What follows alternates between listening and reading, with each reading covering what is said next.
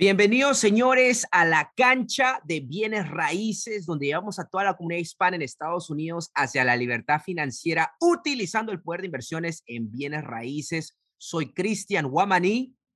Y les saludo Osvaldo Galarza. Y el día de hoy vamos a hablar, tenemos una invitada muy, muy buena que es Catherine Porles.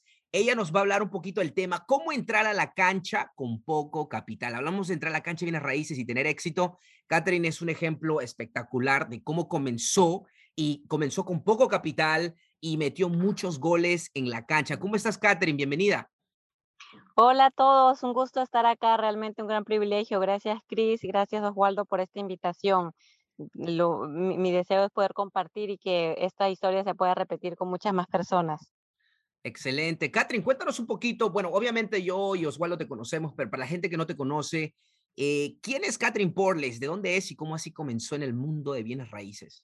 Ok, algo súper rápido. Yo soy de Lima, Perú. Vine acá a los 12 años, eh, vine a, a, al estado de Virginia. Ya después, eh, a los 22, este, me casé y me casé con este, mi esposo que es de Guatemala y tenemos cuatro niñas eh, súper eh, seguiditas, ¿no? De uh -huh. seis, de cuatro, de dos y de ahorita wow. la, la, bebé de diez meses. Mm. Así que a todas las mujeres que, que están teniendo sus bebés, si se puede, siempre se puede, si uno se lo propone.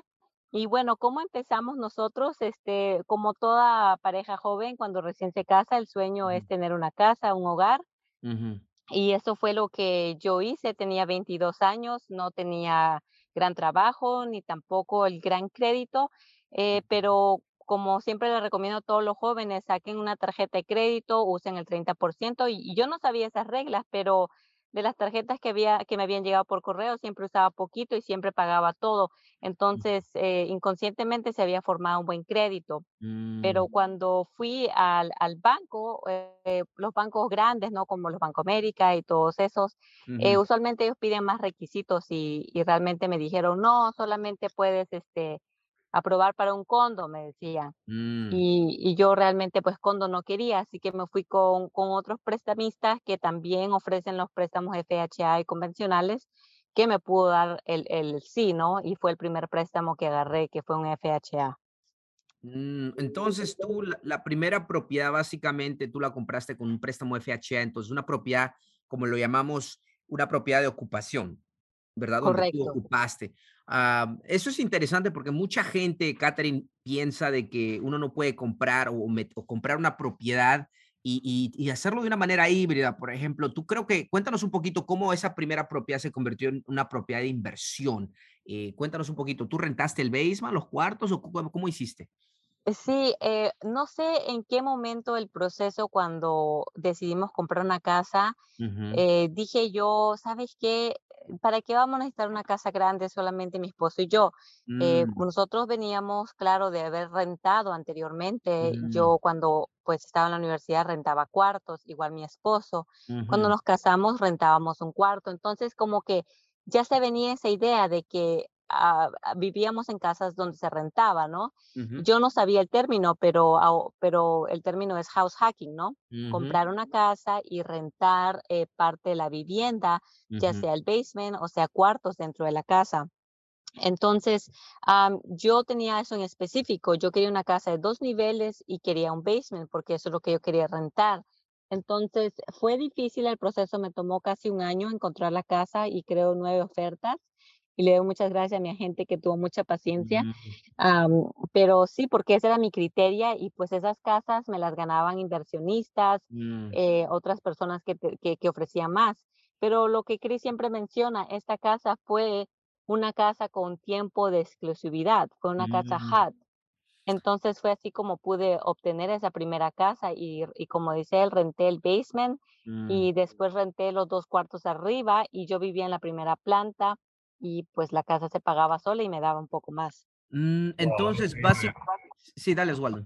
Eh, Catherine, eh, tú empezaste, digamos, eh, haciendo, comprando esta propiedad eh, tenías la intención, obviamente, de rentar cuartos porque sabías que había una ventaja, que podías rentar una parte de la casa y vivir gratis, pero ya tenías tú en este momento una intención de seguir invirtiendo o simplemente tenías al momento la idea, voy a comprar la casa y a lo mejor vivo gratis. Eh, o, ya después de esta primera casa es que nació la, la, inversionista Catherine. Mm, bueno, no, no tenía idea más, Oswaldo, sinceramente, solamente dije, oh, bueno, se mira una buena idea, ¿no? Eh, rentar, no me molestaban porque uno escoge los inquilinos, hay inquilinos que están bien con tu estilo de vida, hay, hay inquilinos que no, y bueno, no me molestaban, yo estaba acostumbrada a vivir, no, nunca pensé a más, sinceramente, Oswaldo, hasta que hablé con mi papá y él me dijo, pero ¿por qué no compras otra? Porque me dijo, el financiamiento es tan barato, 3.5 para comprar una casa, es súper barato, cómprate otra. Entonces, eh, ahí fue donde fue el primer, eh, como que nosotros mentalmente nos, nos queremos limitar, ¿no? Pero dije, ¿y cómo voy a comprar otra casa si yo no gano más? Si con la justa me han aumentado creo que 2% al año, no mm. creo que apruebe a más. Y, dicho así fue, yo fui a pedir un préstamo y no me lo dieron porque me dijeron tenía que vender una casa para comprar otra. Wow. Mm. Y entonces, y después de un tiempo, eh, te aprobaron y compraste una segunda propiedad, ¿verdad? Sí, después de seis meses me llama un prestamista y me dice, ya sé cómo puedes comprar tu siguiente casa. Ok, le digo, pero no quiero vender la que tengo porque era, para mí era mi mina de oro, ¿es cierto? Mm. Entonces me dice, no, no, no, esta casa la vas a poner como inversión. Esta casa va a ser tu income extra. Mm. Y la que vas a comprar siguiente va a ser tu, tu residencia, tu primary, tu, tu residencia primaria. Entonces fue así como pude comprar mi segunda casa. Oh, wow, Catherine, ¿y cuándo, cuándo empezó? O sea, hasta este momento tú no habías tomado un curso, asistido a clases, estabas eh, prácticamente autoeducándote, o los prestamistas en este caso, los agentes te estaban más o menos educando, porque ahora yo sé que tú vas a muchos eventos y te gusta eh, y cosas así. ¿Cuándo empezaste? Eh, ¿Desde qué casa tú empezaste a ver la necesidad que tenías eh, de, de, de aprender lo que es el negocio? Sí, eso creo que fue a la, eh, creo que fue la tercera casa que compramos eh, y, y, fue de esta manera. Yo cuando ya comencé a ver de que, bueno, mi meta, nuestra meta era una casa por año, esa era nuestra meta, la verdad.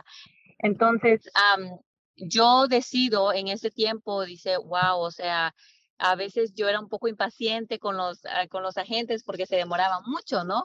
Entonces dije, si vamos a hacer esto una vez al año, eh, sería bueno que saque mi licencia, ¿no? Entonces me tomé el primer curso de, para sacar la licencia y cuando yo estaba buscando un broker, eh, encontré un broker ahí por el área y él para como que atraerme a su brokerage me dijo, ¿sabes qué? Tenemos un evento de inversionistas, yo no sabía qué era eso, ¿no? De inversionistas eh, te voy a dar un ticket gratis a ti y a tu esposo para que vaya. Y cuando yo fui y escuché el panel de los expertos que hacían lo que yo hacía, pero claro, a mayor escala, con casas de lujos para la gente que eran los, eh, los diplomáticos, gente que venían a, visitar en Washington, D.C. Cuando yo escuché que ellos hacían eso, dije yo, wow, es lo mismo lo que yo hago, pero claro, el nivel era muy más bajo, era solamente tenía dos casas de renta y, es ahí donde se me prendió el foco. Dije, ok, por primera vez me llamé inversionista de bienes y raíces. Mm. Y entonces, uh, Catherine, básicamente para la gente que recién está eh, entrando a la cancha de bienes raíces, hablaste que compraste tu primera propiedad con un préstamo FHA y para los que no saben, pusiste entonces 3.5% de pago inicial, ¿verdad? Sí, correcto. Entonces, ahora tú lo compraste con el préstamo FHA, pero comentaste de que tú estaba, tú querías una propiedad que, bueno, que podías arreglar un poquito, pero te ganaban los inversionistas. Hablaste del tiempo de exclusividad. ¿Puedes hablar un poquito rapidito de eso para toda la gente para que entienda qué es el tiempo de exclusividad?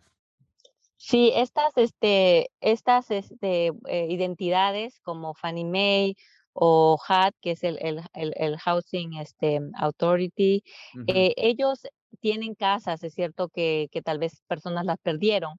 Entonces, el deseo de ellos es de que la persona que vaya a comprarla habite, sea una persona que no lo haga para negocios, sino que, que, que, ellos aprovechen de esa, de, esa, de esa propiedad. Entonces, ellos dan un tiempo, eh, es variable, ¿no? Eh, puede ser dos semanas, puede ser 20 días, usualmente como 20 días máximo, para recibir ofertas solamente de personas que están interesadas en vivir. Si ellos no reciben una oferta, entonces lo abren al público para que personas ya regulares, inversionistas y otras personas que quieran comprar, eh, pongan su oferta.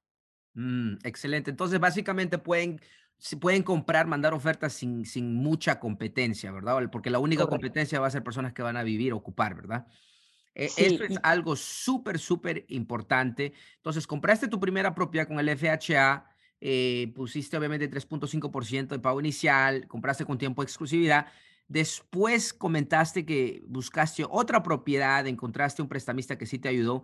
Eh, cuéntales un poquito, porque cuando un prestamista chequea tu, obviamente te, da un préstamo, chequea tu promedio de deuda ingreso. Entonces, eh, ¿qué es lo que pasó? ¿Tú rentaste la primera propiedad y compraste la segunda? ¿Con qué tipo de préstamo, más o menos, para que la gente entienda? Sí, bueno, en este caso, el prestamista, yo no me había dado cuenta porque yo no entendía mucho de préstamos, pero pero ya después viéndolo, eh, veo lo que él hizo. Él refinanció mi primera casa a un préstamo convencional para que yo pueda comprar la segunda con otro FHA. Eso fue lo que hizo. Ahora no necesariamente tienen que hacer eso, pueden comprar la segunda con un convencional, porque también el down payment no es mucho, es 5%. pero eso fue lo que él hizo conmigo. Ahora, para contar el ingreso de la propiedad, eh, tenía que buscar, yo, yo tenía gente que me rentaba y que me cubría más del mortgage payment porque rentaba todo el basement claro. y rentaba los cuartos arriba, así que solamente tenía que proveer los contratos de renta, ¿no? Para que ellos vean que era un ingreso seguro y ese era el ingreso extra que iba a ser eh, el, la fórmula que dices tú, ¿no? De, de deuda a ingreso más alta. Mm, entonces, eso es lo que pasó. Tú, tu prestamista refinanció el primer. ¿Y eso fue de cuánto tiempo pasó desde la primera propiedad hasta la, que compres la segunda propiedad? Ah, pasó un poquito más de un año. Oh, wow, increíble. Y después, eh, ¿qué pasó con la tercera propiedad? Y ojo que quiero que la gente entienda, el título es cómo entrar a la cancha con poco capital. Ella compró, Catherine compró una propiedad, su primera propiedad para vivir. No solo ella se sacrificó y rentó el basement, pero vio la oportunidad de poder comprar una segunda casa con poco pago inicial y encontró un buen equipo, un equipo, por eso les decimos que el equipo ganador es importante. Encontró un buen prestamista, le dio, le dio una oportunidad, hizo esa jugada de refinanciar obviamente el primer el préstamo eh, a un préstamo convencional y puede comprar con un préstamo FHA, porque cada persona puede tener un préstamo FHA en cada momento nada más, una, uno nada más. Entonces, después que compraste esa propiedad con el FHA, la segunda propiedad, con otro 3.5% de pago inicial, ¿qué es lo que pasó?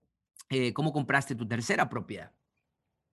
A mi tercera propiedad también hice lo mismo, pero no, no refinanciamos, sino que lo compré con un convencional que es el 5% y no es este, y ese préstamo eh, fue un préstamo 203K, eh, mm. que, que, eh, pues era con, con, con, dinero que te dan para reparaciones.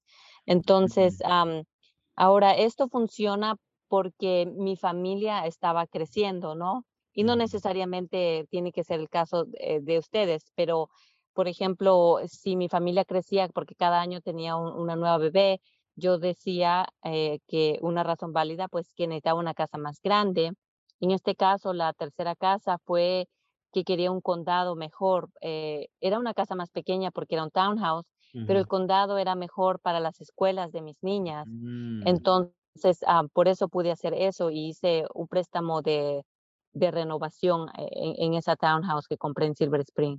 Mm, por eso es que eh, algo importante que aclarar, por ejemplo, es un buen punto lo que dice Catherine, porque si ustedes compran dos, tres propiedades con el FHA y el convencional en la misma vecindad, obviamente el analista de riesgo, el prestamista va a decir un momento, pero tú estás invirtiendo utilizando estas, estas, estas uh, de, para comprar casas para vivir y te estás comprando otros y otros.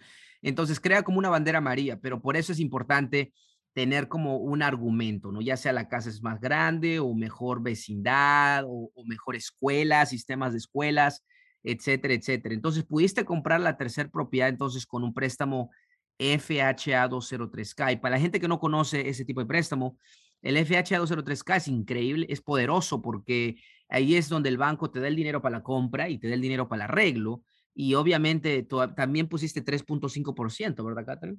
5%. Sí, y, esa, y esa propiedad, Chris y Oswaldo, justo ahorita le estoy haciendo un cash out y la compré en 160, le pusimos como 25 mil eh, de remodelación y ahorita está valorada en 320. Wow. So le voy a hacer un cash out ahorita. Este se ha demorado que sus cinco, como cinco o seis años. Pero, tú, ya no vives allí, Catherine, en esa casa, ya, ya esta casa es, pasó a ser una casa de inversión o tú vives allí ahora. Oh, no, no, yo, yo, yo hice esa, ¿cómo se puede decir? Esa jugada la hice cinco veces. Wow. A la, a la quinta pared. Muy buenas jugadas, ¿ah? Ok, entonces, un no, quiero que vamos a seguir hasta la quinta. entonces, un momentito, ya. Primera fue FHA, 20, FHA. Segundo, para comprar la segunda con otro préstamo FHA, tuviste que refinanciar la primera de FHA a convencional. La tercera, básicamente la compraste con un FHA 203K, lo que significó que tú tuviste que refinanciar la segunda propiedad, ¿verdad? A un préstamo convencional. Sí, sí, eso lo hacen simultáneo. El mismo día del cierre puedes hacer las dos cosas. Oh, wow, increíble. Y ahora, entonces, compraste la tercera propiedad con el FHA 203K lo arreglaste, viviste ahí por cuánto tiempo hasta que compraste la cuarta casa. Como te decía, mi meta era todo de un año, entonces siempre era mínimo un año, porque mm. no, todavía no se me había pedido el chip que podía ser más de un año, más casas en un año. Y creo que realmente no, si vas a hacer este tipo de jugada, creo que no se puede hacer menos de un año. Eh, creo que hay una cláusula que dice que tienes que quedarte aunque sea un año en la propiedad. Mm, entonces, básicamente, después del, de quedaste un año con el préstamo FHA 203K, después lo que hiciste es eh, la cuarta casa. ¿Cómo lo compraste? ¿Igual refinanciaste la tercera casa para comprar la cuarta casa o cómo compraste la cuarta casa? No, ya la cuarta y la quinta solo lo hice regular con convencional, este, convencional 5%. Oh, wow. Pero igual era muy barato a, comparado a lo que... 20%, ¿verdad? Como inversión. Oh, sí, a lo que pagamos ahorita, sí. Y, y, eso es lo que quiero que ustedes entiendan. Oswaldo y yo traímos a Catherine Porles porque ella ha sido muy inteligente, tomó acción, se adentró a la cancha de bienes raíces y con el poco capital que tuvo, pudo comprar en cinco años, yo diría como cuatro o cinco casas, ¿verdad? ¿Se podría decir eso? Correcto, sí, sí, compré en mis cinco casas y bueno, la última que compré, eh, cuando ya compras, como explicaba Chris, o sea, como que en una vecindad que es un poquito más cara, ya no, ya no puedes decir, oh, mira, ahora me quiero mudar a una que es como que más barata, ¿no? Porque no tiene sentido para ellos. Entonces fue mm. ahí donde pues tuve que parar en, en, en la casa que vivimos ahorita. Wow, excelente. Muy, muy, muy interesante esto, Catherine. Por eso yo siempre les digo a las personas, o sea, si tú haces cuenta, Catherine, cuánto dinero has hecho tú en estas cinco transacciones, simplemente eh, tomemos la, la, que tú hiciste de refinanciamiento o lo que tú dices que eh, eh, la del 203K, eh, tú compraste por 160, le pusiste 25 mil, la inversión total 185 mil, ahora está valorada en 320 solamente ahí tienes 160 mil dólares de equidad. O sea, si tú haces los números y ves cuánto dinero has hecho en esas cinco casas primeras, es muchísimo dinero. O sea, y eso, y eso es el, poder de bienes y raíces, lo que yo siempre les quiero hacer entender a la gente, que no necesitas necesariamente comprarte 100, 150 casas. Si tú te compras una o dos casas al año, o sea, tú puedes hacer terminar en unos 5 o 10 años o retirarte con, con, una fortuna más o menos, ¿verdad? Tú lo has hecho de esa manera. Correcto. Este, a veces nos apuramos y tal vez queremos, eh, pensamos que la única alternativa de obtener dinero es haciendo flips y queremos correr a comprar una, dos, pero para mí estas han sido mis inversiones más sólidas porque he comprado casas en lugares estratégicos, o sea, súper cerca a los metros, eh, con poquito dinero, donde yo sé que se renta, o sea, alguien se va y pues a la semana lo rento, no hay problema, eh, donde se ha apreciado muchísimo, o sea, ya en dos casas ya le saqué este cash out. ahorita voy a sacarle a dos más, que es este townhouse y la otra. So, se han apreciado muchísimo porque las compré pues este, eh, baratas, como dije, algunas con tiempo de exclusividad. Entonces, y como tú vas a usar ese poder de que tú vas a vivir ahí, pues ah, puedes agarrar mejores oportunidades porque no vas a estar compitiendo con ahorita, al menos ahorita hay mucha competencia de inversionistas en el mercado y fuera del mercado. Entonces, tú pudiendo comprar como comprador para vivir, tienes esa ventaja de agarrar una casa que, que de todas maneras, aunque el mercado esté alto, y la compres a un precio alto, la casa de todas maneras se va a valorar, la casa siempre crece si la compras en un lugar estratégico. Mm. Claro, ahora ya no tengo ese mismo poder, esa misma ventaja, por eso eh, mi estrategia ha, cambiado de donde compro, pero si tú puedes empezar así como yo empecé, yo recomendaría, compra en lugares bonitos, compra una buena casa, porque se va a apreciar, porque se va a rentar rápido y porque vas a tener esa equidad que la puedes sacar en unos años. Wow, eso me encanta porque básicamente utilizó, entró a la cancha de bienes raíces con poco capital, metió goles. Y cuando tú comentas de tu historia, yo digo que yo lo cuantifico de esta manera. Tú invertiste, vamos a decir, 100 mil dólares en pagos iniciales, costos de cierre en las cinco propiedades, un ejemplo. Eh, tú has convertido esos 100 mil dólares en posiblemente millón de dólares en equidad, en cash flow.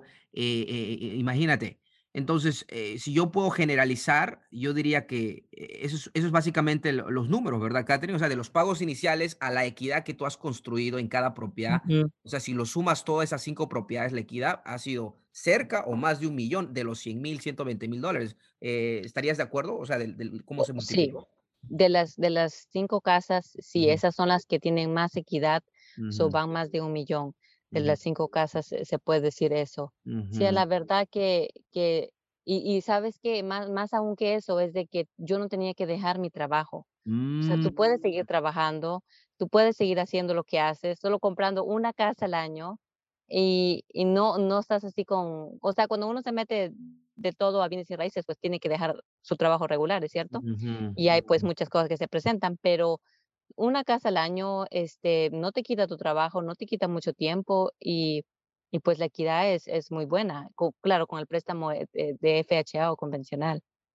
Wow, por eso decimos, Oswaldo, que en 5 o 10 años, si tú tomas acción, te educas, tomas acción, creas un equipo y compras y sostienes estas propiedades, puedes ser millonario. Un millón de dólares de equidad te hace un millonario. Entonces, cómo comenzó Catherine es increíble. Y obviamente desde ese, desde el quinto año ya compró más propiedades con valor añadido. Y, pues cuéntanos, Catherine, ahorita que fuera de las primeras cinco propiedades, ¿qué, cómo, ¿cómo se ve tu portafolio ahorita? ¿Qué tipo de propiedades? Cuéntanos un poquito más. Después de mi quinta casa, conocí a alguien que se llama Chris y me introdujo a Hagerstown. Eh, no he invertido mucho en Hagerstown, solamente tengo una townhouse que, eh, que compramos con Chris él fue mi agente, pero me di cuenta que había, que, que había, que el cash flow, que el flujo de dinero podía ser más alto, aún con propiedades más baratas, algo que no, lo había visto. y, y, solamente me había centrado en esas áreas de Hightsville, Silver Spring, donde yo miraba mucha gente hispana, pero no había visto que hay un mercado más afuera de eso, ¿no? Entonces, siempre eh, me interesó Baltimore porque todo el mundo decía, Baltimore está bien caliente, Baltimore puedes comprar esto, Baltimore puedes comprar lo otro. Entonces, eh, también escuchando Osvaldo y viendo el gran portafolio que tenía ahí, eh, comencé a ir a Baltimore a ver casas, a ver si me parecían, a chequearlas, a chequear los vecindarios y me daba cuenta, como mucha gente decía, que un bloque estaba tan bonito, pero el siguiente pues era completamente diferente. Comencé a familiarizarme con el mercado de Baltimore, que es el condado, que es la ciudad, pedir recomendaciones a Oswaldo, qué, qué lugares él recomendaba, eh, buscaba estadísticas de, del zip code. Cuando yo miraba una casa, miraba el, código postal y, miraba eh, pues cuánto crimen había ahí o cuál, cuánto la gente ganaba en ese, en ese código postal. Y, y, así comencé y dije, bueno, voy a empezar agarrando este, una townhouse. Y la verdad, mi preferencia, no es de todos, ¿va? Pero mi preferencia es agarrar casas con inquilinos porque inmediatamente eh, empieza con el cash flow, o sea, ya tiene el, flujo de dinero Entonces, para mí no hay problema. Hay mucha gente que no le gusta, eh, dice tal vez es un dolor de cabeza, no sé quién Mm. es el inquilino, eh, pero es preferencia de cada inversionista, ¿cierto? Eh, Ujú. pero las que yo empecé agarrando en Baltimore, que fueron eh, una en el condado y otra en, en la ciudad, fueron con, con, con, este, con tenants, con personas que ya Ujú. estaban viviendo ahí. Y realmente, pues hasta ahora no he tenido problemas con ellos. eh, lo que haces es transferencia del, del contrato de renta, el dueño anterior te lo transfiere a ti como que te asigna ese contrato, eso lo tienes que hacer durante el cierre. Y ahora estoy muy enfocada en Baltimore, pero más con el método eh, CAR que siempre habla Chris. ¿por qué? Porque ahí pues mi retorno pues lo, lo saco casi pues en tres, cuatro meses que antes me demoraba más, ¿no? Y aparte cuando lo agarro con, con ese préstamo de solamente agarrarlo con el 10%, porque usualmente lo agarras un préstamo de 20% de inversión. Pero si la casa necesita reparaciones, entonces yo agarro un préstamo de 10% para Ujú. que me den el dinero de la reparación y después lo refinanceo y saco mi capital. So, ese es mi enfoque en- ahora en Baltimore. Eh, puede ser la ciudad o el condado. Hay zip codes que de la ciudad están bien, donde se está creciendo la comunidad hispana. Entonces me, me gusta mucho eso. Y también estoy invirtiendo ahorita en Pensilvania. Estamos bajo contrato la tercera casa en Pensilvania Wow. haciendo Airbnb. So, estoy muy contenta porque eh, ese también es otro mercado, ¿no? Y mi papá siempre dice que hay que poner los huevos en diferentes canastas, ¿no? Mm. Diversificar ese riesgo y, y, bi- y bienes raíces te da esa flexibilidad porque puede hacer tantas cosas. O sea, la creatividad está en ti, ¿no? De lo que tú Mm. quieres hacer, de lo que te sientes mejor, de lo que es tu habilidad. Solamente, como dice, toma acción y vas a ver que, que hay resultados. Excelente, Wow. excelente. Catherine. No, eh, eh, esto, esto me gusta muchísimo de ti, Catherine, y te admiro mucho, ¿entiendes? Porque yo, por ejemplo, me he concentrado en un mercado, obviamente me ha funcionado, por eso es que no me he ido a diferentes lugares, ¿entiendes? Pero eh, a ti también te ha funcionado, pero tú te has, eh, te has, has hecho diferentes tipos de inversiones, has aprendido diferentes estrategias y eso te admiro muchísimo eso de ti y de tu familia. Ahora, una pregunta, Catherine. Y, y yo como, como papá, yo empecé en bienes y raíces cuando mi hijo nació, compré mi primera casa y sé lo Oh, difícil que es tener hijos, tener familia y dedicarse a este negocio. ¿Cómo, cómo tú, tú eh, cómo es tu vida entre ser inversionista y ser mamá al mismo tiempo? O sea, es, es algo para las mujeres, tú sabes que a veces, eh, no sé si decir, utilizan como, como una excusa mis hijos, Ujú. pero tú eres el ejemplo perfecto. Tú tienes cuatro Ujú. niñas y no descansas en invertir. Tienes eh, muchas casas, eh, estás invirtiendo en diferentes lugares. ¿Cómo, cómo tú manejas eh, eh, eh, la- esas dos partes de tu vida, Catherine?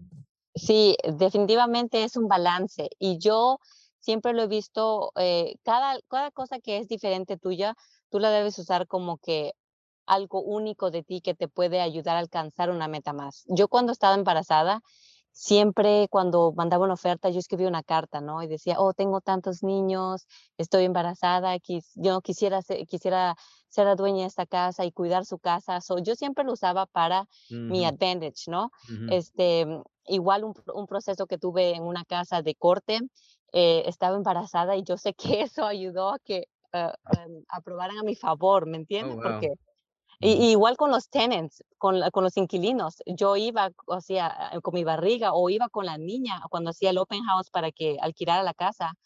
Y entonces eso era como que algo extra que me daba a mí, una vulnerabilidad, eh, una cercanía, ¿me entiende? Con las personas, entonces se sentían más cómodos, más confianza conmigo. Y bueno, por eso yo decidí hacer más rentas que flips, porque Ujú. mi esposo es un, un contractor, un, un, este, él, él- él- hace de todo, pero nosotros quisimos, hicimos un flip, es cierto, y vimos lo estresante que era para nuestra familia, ya que pues queríamos hacerlo todo, ¿no? Eh, los materiales y terminarlo más pronto.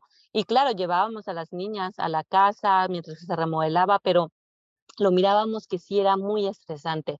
En cambio, las rentas, eh, yo le puedo poner un pausa y, y puedo continuar, ¿me entiendes? Eh, pues claro, tengo el soporte de que las niñas están en daycare o están en la, en la, en la niñera, pero ya cuando ellas vienen, o sea, ponemos esa pausa y eso es lo que yo siempre le pedí a mi esposo. de que uno tiene que venir a una hora decente, ¿va? A la casa. A las seis de la tarde, a lo más tardar, tiene que estar en la casa Mm, para poder compartir ese tiempo, que no son muchas horas, a lo mucho, tal vez cuatro horas, y, y solamente enfocarse esas cuatro horas. Y los fines de semana también, los respeto. Siempre son para las niñas. El fin de semana, eh, actividades a que ir a salir, eh, las actividades de- debajo de la escuela también.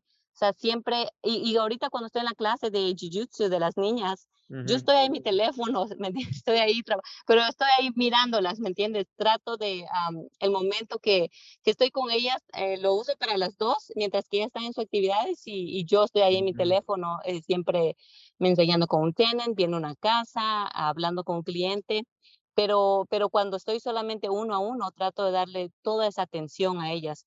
No es fácil, claro, porque esas horas que pasaste con tus hijas vas a tener que tal vez usar en la noche porque ustedes saben, y Chris también sabe, que duerme con el teléfono chequeando comparables o propiedades. So, eso es lo que yo hago cuando las acuesto. Mi esposo usualmente son la- él es el que las acuesta porque yo las levanto y nos turnamos también, ¿no?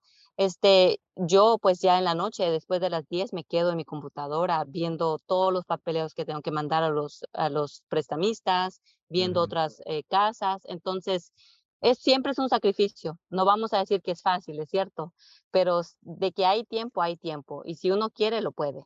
Pero has creado ese balance, eso es lo que me gusta, o sea, has, has creado, no has olvidado tu, a tu familia, o sea, no, no, estás, estás pendiente de ellos y estás muy pendiente de tu negocio. Eso me encanta porque es, es muy difícil mantener un balance.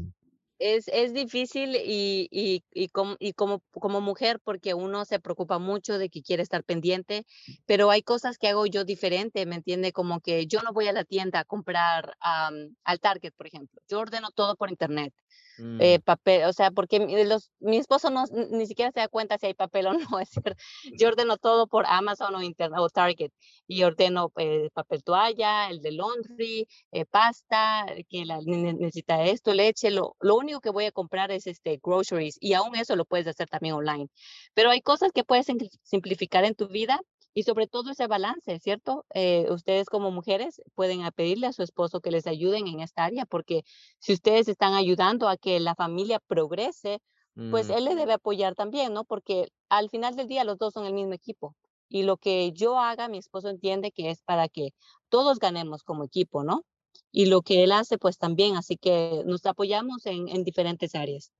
No, Wow. excelente, excelente. Hay que, hay que estar dispuestos a adaptarse porque es nuevo, tú sabes, te metes a un mundo desconocido que son las inversiones y siempre tenemos que tener en mente eh, eh, la flexibilidad de, de adaptarnos y obviamente si tu esposo, tu pareja te apoya, eso es lo mejor. Mucho. Excelente. mucho No. Catherine, tu, tu historia es ah, excelente y me encanta porque en realidad cuando hablamos de entrar a la cancha de bienes raíces con poco capital, cómo te capitalizaste y creaste más de un millón de dólares de equidad eh, comprando con propiedades, o sea, invirtiendo 20 mil aquí, 30 mil aquí durante, bueno, en cinco años, solo, ese es mucho poco pago inicial eso me encanta.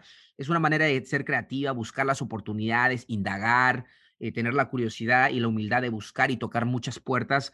Eso es lo que se trata.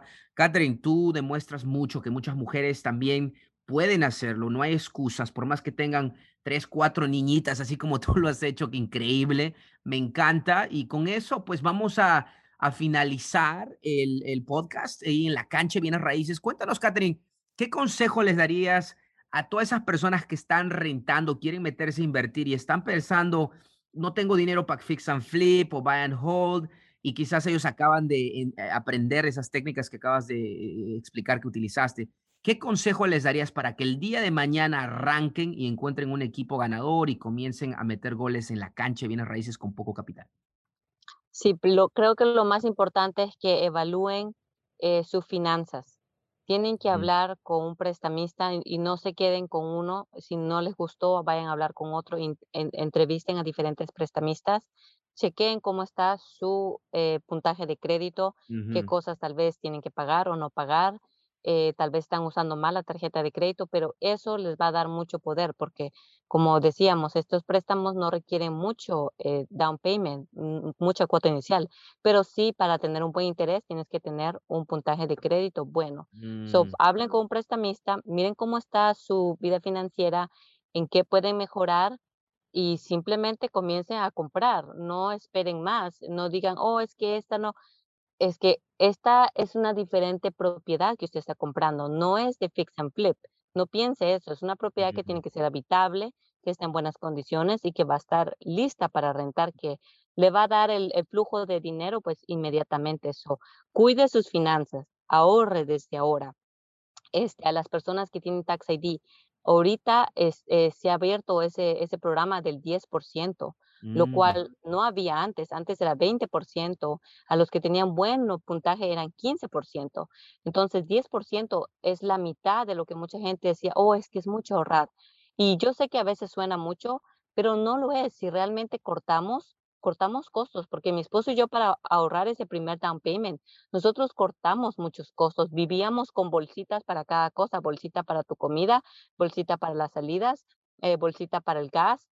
Teníamos eh, algo, eh, un presupuesto para cada cosa porque teníamos una meta. Así que no se asuste por el down payment o no se asuste porque digo, oh, tengo tanto que pagar. No, comience desde ahora, mire su vida financiera, sea disciplinado y yo le aseguro que esto le va a dar buenos resultados. Wow, excelente, Catherine. Bueno, no queda más a agradecerte por estar con nosotros en este podcast. Oswaldo, últimas palabras. Sí, muchísimas gracias, Catherine. En realidad eres una inspiración. Como le dije a Cristian, le dije a ti, yo siempre hablo que en 5 a 10 años, si tú te dedicas, como tú acabas de mencionar, tienes que ser disciplinado, tienes que hacer sacrificios. O sea, no es fácil, pero eh, si tú te dedicas, es algo que realmente puedes hacerlo y tú eres ese ejemplo. Muchísimas gracias por estar con nosotros y gracias, Cristian, a ti también. Absolutamente, Catherine. Ah, pero antes que me vaya, ¿dónde estamos? En la En la cancha bienes cancha. Excelente. Estamos en contacto, Catherine. Muchas gracias.